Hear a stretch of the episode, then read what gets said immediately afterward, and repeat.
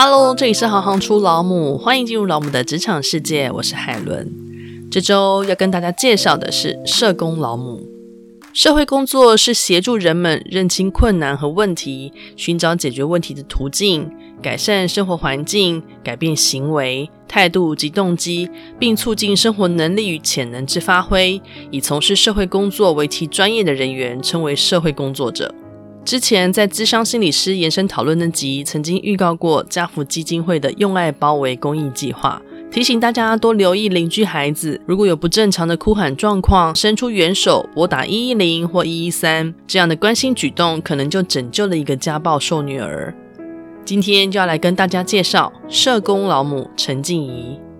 青少年儿童福利系毕业，家福基金会社工经历十四年，目前担任社工督导，因服务绩优分别两度获奖。曾经推动身心障碍者与中高龄妇女就业，负责寄养家庭服务、高风险社工服务、青少年犯罪预防与儿少保服务。究竟社工的工作内容是什么？为什么一个健康社会中社工的角色这么重要？今天就让我们好好来认识一下。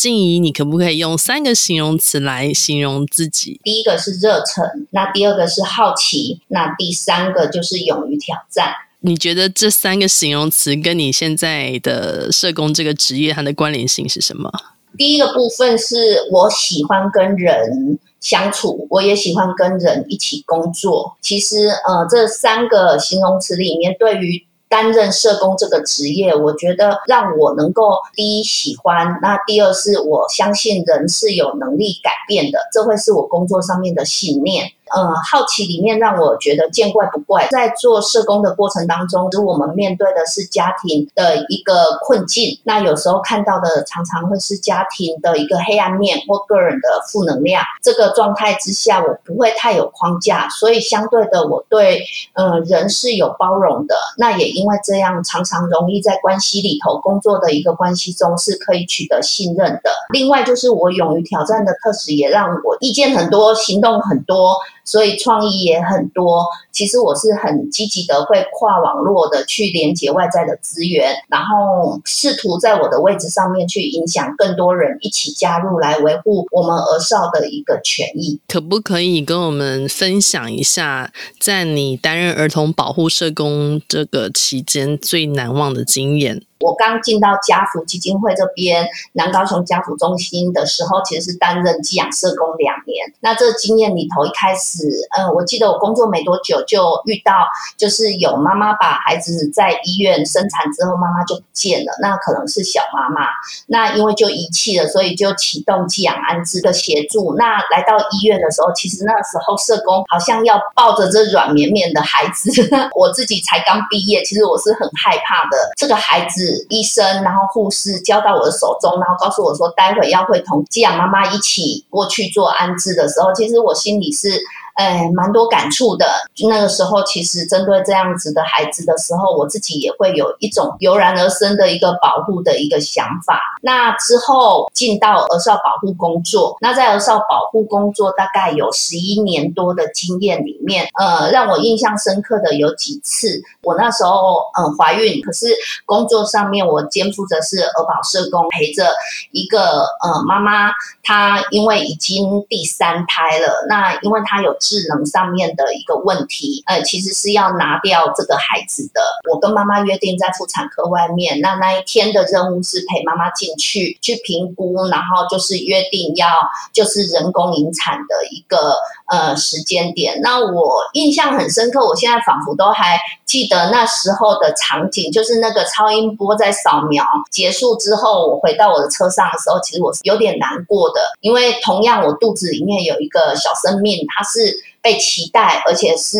呃被祝福，然后很希望他赶快来到我们身边。所以，其实我记得我在车上，我对着我肚子的孩子说了一些话。其实我的孩子是跟着我在儿保社工的生涯里面一起走过。那时候我告诉他说，我对他的希望，那世界上真的就是有一些事情是没有办法，都是有一些好的结果。那怀孕之后，其实就是产假结束之后，我就回到工作。那那时候我也想说，哎，我应该是可以胜任。可是我印象很深刻，有一天的下午下着大雨，那那时候我是要去屏东安置一个少年。那在那个路上，因为那时候其实我还会想要尝试着喂母奶。我记得那个时候，因为刚好有一个任务是要安置孩子，所以我没有办法有这个时间。那我也想说没有关系，因为我的奶量好像也没有很多。结果没想到在那过程当中，到了下午要回程的时候，呃，我突然就是高烧，因为通常乳腺炎都会很在那个过程，我觉得呃自己是很辛苦的。可是当天的情绪却是稳定，而且是开心的，因为。这个孩子好不容易有一个安置单位，有一个床位可以收留了，所以其实那个时候心里其实是还蛮五味杂陈的。然后一回到高雄就马上去就医。那呃也有其他的，像说这边还有很多惊心动魄的一个印象，像说我当时除了做儿少保，政府有一段时间，民国大概九六。开始，台湾有推一个高风险的儿少保护，就是在儿童保护的前端，还有一个高风险的一个政策，去关怀，就是诶、哎、家里面可能有高风险危机的一个家庭。那现在其实是比较像社会安全网所说的一个脆弱家庭。那当时，呃，我的业务就是从儿少保有短时间转换到高风险的时候，去评估一个家庭。那个家庭我印象很深刻，是一个豪华的大楼。那那一天我的任务是要去谈这个孩子有没有要在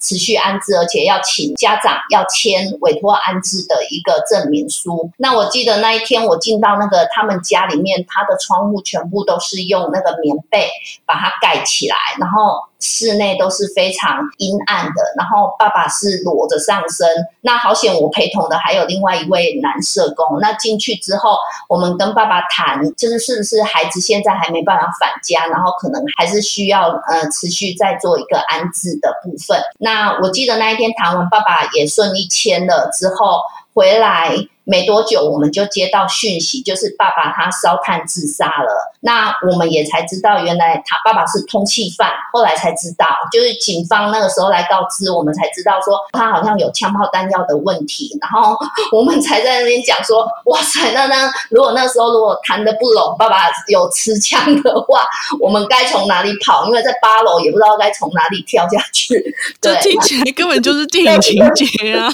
其实今天这样的访谈，我自己个人最深刻，其实是。有一个故事我很想要分享的，那也是面对我儿少工作的历程里面对我打击最深，但是也让我在站起来之后获得更多能量。呃，那个时候一个年轻的妈妈，那她有一些身心状况。那我记得那个时候她只有一个小男生，那那个时候是高风险家庭，户籍好像涉及在别的地方，然后他认为是我偷偷去通报他没有住在那边，所以导致他的。力补助被取消，可是其实我没做这件事。我记得他打电话进来，开口就马上抛销。那我记得那时候，因为我也才刚当妈妈，然后身心压力其实也很大。他这样咆哮的时候，其实对我身心压力很重。他会用一个很难听的字眼来误会我，还是得要保持着好的工作关系，因为你还没有结案，所以就变成呃，我还是试图解释跟他说，印象这一户还持续辅助。然后我的同仁告诉我说，哎，某某某打电话给你哦。在几分钟就要下班了，那我也就在，因为我访视回来，我就想说，好，那我回个电话看发生什么事。结果我才知道说，原来是舅舅，舅舅打来很着急，说他现在已经在警局做笔录，然后声音是在发抖的。那我说发生了什么事？他说那个孩子的妈妈，她不知道发生了什么事，在家里情绪高涨，拿着刀先刺伤了他自己的妈妈背后一刀，然后他的嫂嫂要跑离开的时候，他也从后面也是给嫂嫂一刀，然后后来就是妈妈自己站到窗台那边去结束生命，跳下来，非常的激烈跟恐怖。在那当下，觉得那个使命感跟那个，当然是告诉舅舅说好，我现在马上过去。所以那时候我马上启动一些紧急的应变，那当然我自己就先要过去警局会合。那我觉得当社工其实最重要是要稳定自己。那那当下这么严重的事情，其实我发现，虽然我心里面觉得我可以，可是其实我整个状态已经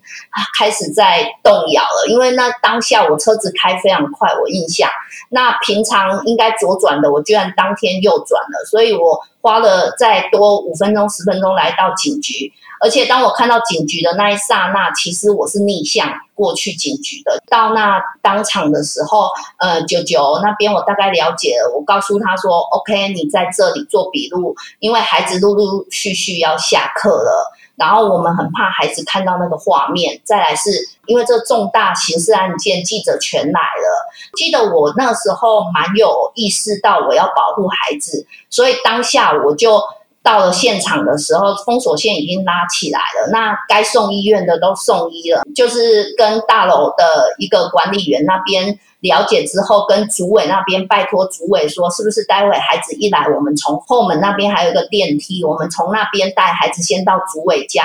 我记得主委人很好，他太太帮忙煮了水饺，让孩子就是先吃饭。吃完饭之后，我不断的跟社会局那边在联络，就是晚上夜间要准备安置的地点，然后包括到后面我还协助了妈妈，因为妈妈没有嫁，传统没有嫁的女生，她的神主牌位，我记得九九那时候来跟我讨论的时候，我也是很很雾煞煞，所以我又透过家族基金会，我们自己中心这边的委员会有一些捐赠的灵骨塔，然后我们就媒合这个资源，然后包括协助丧葬的一个媒合，那启动学校孩子的心理辅导，然后包括后续一个安置的一个状况，因为从警方那边我们才知道，哦，原来这个妈妈其实她除了身心状况，因为那时候我在追踪的时候，她都不稳定的一个就医，可是其实到后面的真相是妈妈其实是有用毒，因为那时候我自己的孩子也很小，我就很害怕说，天哪，这个妈妈咆哮，因为那个阴影还在我身上，那他曾经咆哮过我，那现在他变成鬼。魂，那他不就无敌了？那他会不会想要来伤害我的孩子？所以我那时候其实就是很累、很不 OK 的时候，我曾经对着空气说：“你有什么你就对着我来，你不要伤害我的孩子。”对，当你当你面对到这么多的，就是所谓的负能量跟。你自己怎么去 release 释放这些压力？嗯，刚刚那个重要的事件里面，其实督导角色非常协助到我，因为那当下督导知道我遇到这状态的时候，其实他是帮我不断在联系安置单位，然后我前往现场，然后督导那一天是陪我到晚上，呃，那时候我很自责。为什么会发生这种事？可是我们督导一句话，我记得影响我很深刻。那时候督导告诉我说：“你知道吗？为什么九九第一时间打电话的人是你？”我觉得是这句话又在把我自己的能量再稍微找回来，让我知道说，嗯，我其实在这个关系里面，九九是信任我的。那这也让我比较有信心，代表诶，我是有能力帮助这个家庭，因为我们长期训练里面有一个叫优势观点，所以其实呃你在看事情黑或白之间，你会到底你会选择往好的去看，还是都只是去执着在不好的地方？那可能我的弹性比较大，但只是在这过程当中，其实我觉得最重要，我的家人很支持我。那另外我也很推荐大家要有一个仪式感。那我回到家，我家的门口，像类似，呃，我今天能量比较低或有一些负能量的时候，我都会有一些仪式感，像说点一个线香，那呃，闻到那个味道之后，会让我感觉到说我回家了，跟外面不一样，也适时的帮助我，就是有一些切割，让我知道说，哎，那个是工作，那这个是家庭生活，这很重要，哎，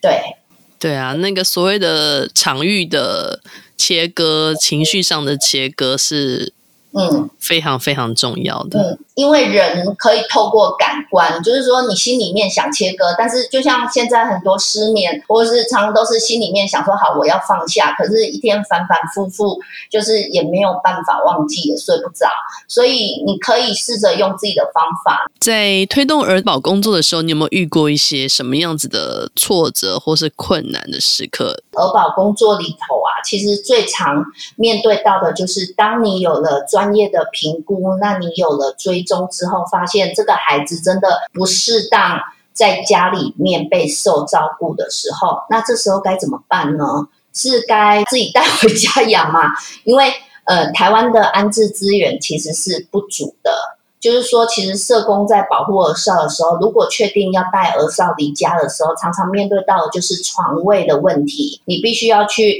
呃儿少安置单位去了解还有没有空床，所以其实这个部分常常影响着我们社工你的评估是不是这个孩子要离家？因为其实我们在工作的信念里面，一个孩子尽可能是不要离家，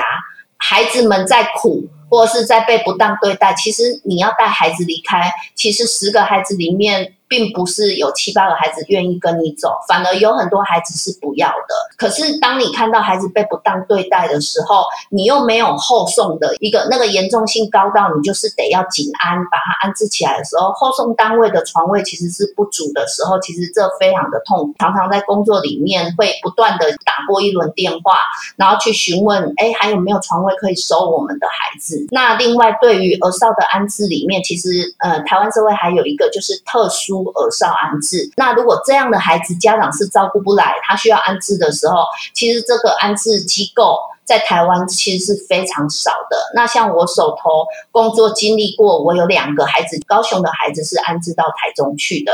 我其实，在工作里面常常需要的，呃，跟家庭合作。当孩子还是有机会留在家庭的时候，其实是要跟家长合作的，然后甚至让家长信任你。我曾经辅导过一个。青少年个，他妈妈非常讨厌他。那因为妈妈把对生父的恨跟怨全部灌在这个男孩身上。那我记得有一天，妈妈又打电话给我说，叫我去把孩子带走。他不要了，已经好几次了。啊，这一天我又再接到电话。后来我去了解发生什么事，原来是孩子的卫生习惯不好。那我记得我那时候问孩子说：“我们离开这个家好不好？”然后他说：“不要。”然后我又在问说，可是你看妈妈这样子，已经多次因为不喜欢，然后就是对你有一些虐待啊、体虐的部分，那也不断的谩骂你，那我们离开家好不好？他又告诉我不要。我特质上比较会去挑战跟想方法，所以其实，在那当下，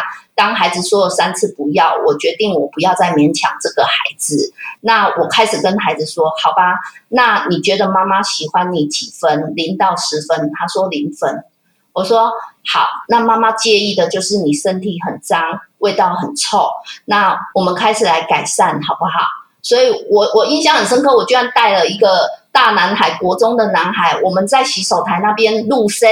你们听得懂吗？听得懂，听得懂。就是我们在洗手台，我开始拿一块那个海绵，然后我发现其实那海绵搓不出来，所以我就用我的手去搓他的手。嗯然后真的搓出了一些去角质的一些角质，老废的角质。我说你看，就是这个东西。那你回家自己洗澡的时候，你就开始用这个阿姨提供给你。我下次带洗澡沐浴的那个去角质，配合你的那个肥皂，然后你全身，包括你的脚、你的什么，你先用这个方式好不好？那这个故事的结局是，这个孩子一样也离开家了。可是我觉得，当孩子要离开家的那一刻，他是真的愿意了。他心里面也知道没有办法了。其实这个故事到后来是孩子是在儿少安置机构，他在那边就慢慢愿意接受，然后是可以稳定生活的。这些议题其实还蛮多，都是比较沉重的。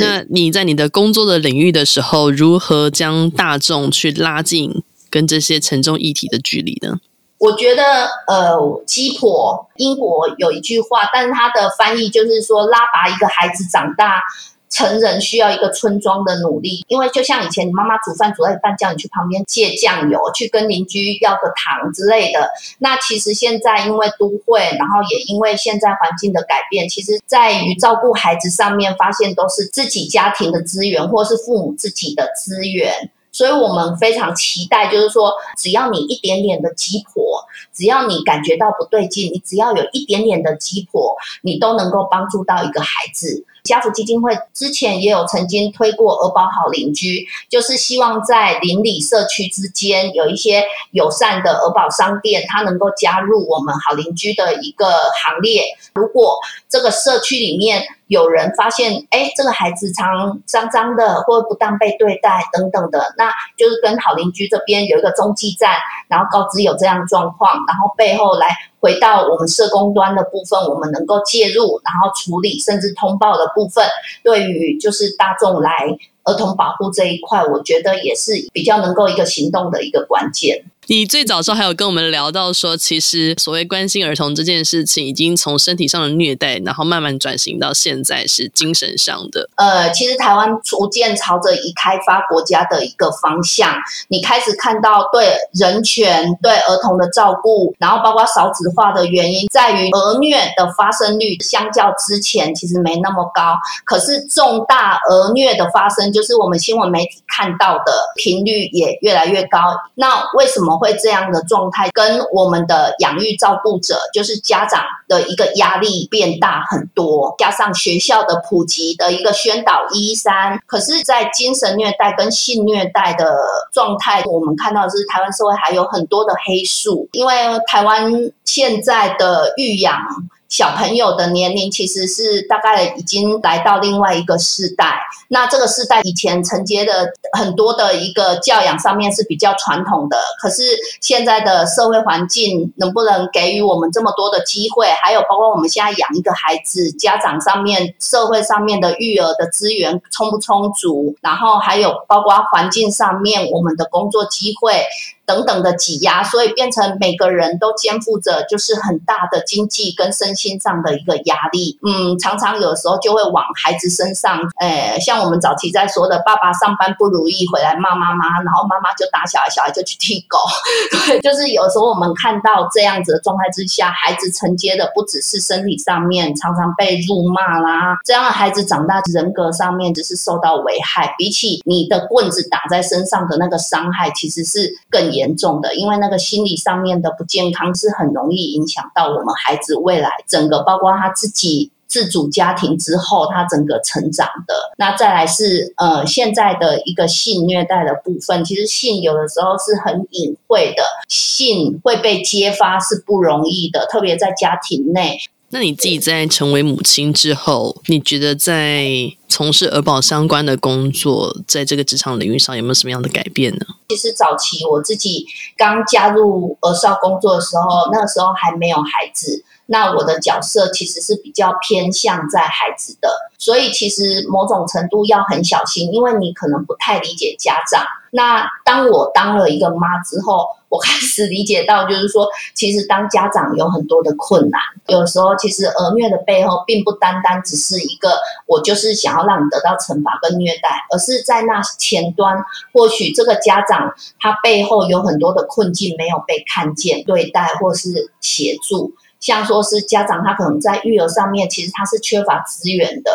那另外，他如果身心还有包括他的经济压力是大的，那他们说的我慢慢能够理解。那当然理解之后，其实我也愿意接受他们的样子就是这样。当你愿意接受，而不是用一个对错黑白的一个角度去评判他们的时候，他们觉得被同理到，相对的在合作性上面是可以提高的。相对的，从事社工工作会不会带给你不同的教养的观点或是方法？我在教养上面比较不会有一定的标准，就是我愿意听孩子的声音。所以当一件事情孩子来跟我说他的理由的时候，其实呃我是很容易就是能够多听见好多的声音。虽然有时候那些话你会觉得怎么可以这么荒谬，可是 怎么可以这这么的对天真？但是呃，我觉得我能够做到的，我都愿意听见。另外就是说，处理事情或解决或做事情的方法只有一个方向吗？那个框架是什么？如果孩子愿意尝试不同的方法的时候，当然我我身上也有很多我自己传统教养留下来的东西。但是我在开放度上面跟包容上面，也较是能够撑开那样子的一个范围，然后让孩子感受到这个大人是愿意听我们的声音。那另外就是说，当看孩子的时候，呃，我会比较容易看到孩子的优势，然后不会只是聚焦在孩子的失败。那如果说你现在有机会可以跟刚出社会的自己说一段话的话，你会说什么？我会跟他说，其实这对你来说是一份工作，可是这对别人来说却是别人的人生，所以你要不断的开放学习，那不断的修正，然后再不断的行动。加油，你是有能力帮助孩子们得到幸福的。哦，听得好感动。因为我觉得你必须要自己先站稳，而我们面对的常常都是一些负能量。但是你如果把它当成一份工作的时候，你要知道，你常常要去做一个孩子人生上面的决策方向，对他而言，他的人生因为你的介入而有一些改变。那我们能不努力吗？我们能不谨慎吗？我觉得这段话应该可以，嗯，给。想要从事社工这工作的后辈，嗯，也是一份很好的礼物。非常感谢您今天的分享，谢谢。静怡还有一些家福的讯息想跟我们分享。在台湾，每年有一万多名孩子遭受不当对待，您的关注就是孩子最好的帮助。没有人知道是不是真的有事，直到你伸出手，是或不是才会被看见。请支持家福基金会用爱包围计划，捐款专线是零四二二零六一二三四，或上网搜寻家福基金会。在这个社会上，有许多的孩子需要我们的关心，可能有些贫困无法温饱，有些身体心理受虐，不知如何求助。只要我们多留意关心，就能避免憾事发生。如果每个孩子都能健康成长，整个社会才能健康正向的发展。谢谢社工们，也欢迎大家多支持家父基金会。如果你喜欢行行出老母，欢迎以行动力赞助老母，让我们有更多的能量制播更好的节目，访问更多有趣的职业。如果有任何建议，也欢迎到网站留言给我们。谢谢你们的支持，我是海伦，我们下次见。